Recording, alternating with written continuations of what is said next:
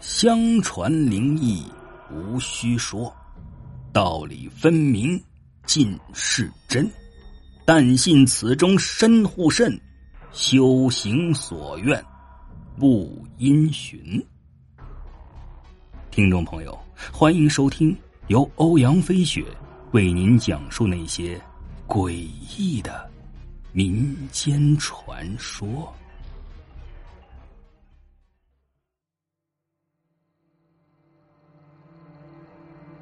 农村改革开放那几年，不少人都出去打工，也赚了不少钱。张叔也不例外，赚了钱就想起个新房子，却没想到在起新房子的时候，出现了一件怪事儿。他们家的老井居然有孩子的哭声。事情。就发生在那天傍晚，他们家新盖了砖瓦房，房子框架刚刚完工，他寻思还是要在家门口前呢挖口井，毕竟老两口大半辈子都习惯打井水了，加上原来老房子的那口井已经被填上，只能重新挖一口。工人与张叔关系好，说动就动。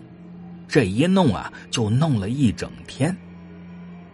天色渐渐暗下来，转眼就入夜了。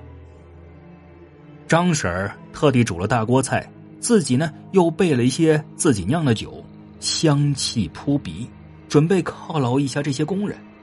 席间，大家也都吃得非常开心。可就在酒过三巡的时候。一个叫张老三的男人醉醺醺的，带点踉跄的起身，支吾道：“呃，我我去放点水。”东北男人嘛，都是五大三粗的。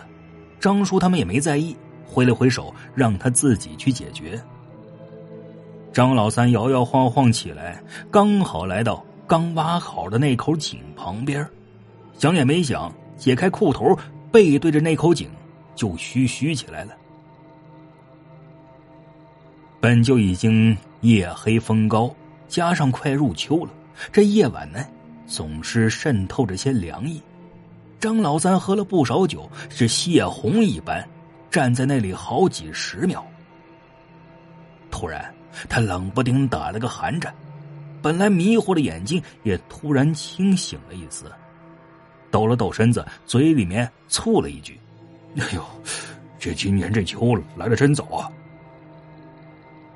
可就在这时候啊，他隐隐约约听到有动静，很细微的声音，咦咦，像是哭声。张老三是脊背猛地发冷。可是他一个大男人，本来也不信那些邪魅东西。只得一边默默给自己壮胆，一边往上提裤子。这他娘的风也太大了，回去继续喝酒暖暖身子去。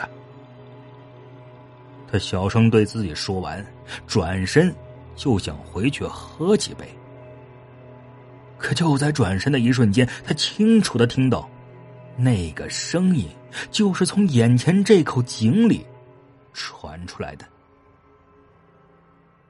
酒壮怂人胆，他不信邪，愣是站在井边仔细的听着。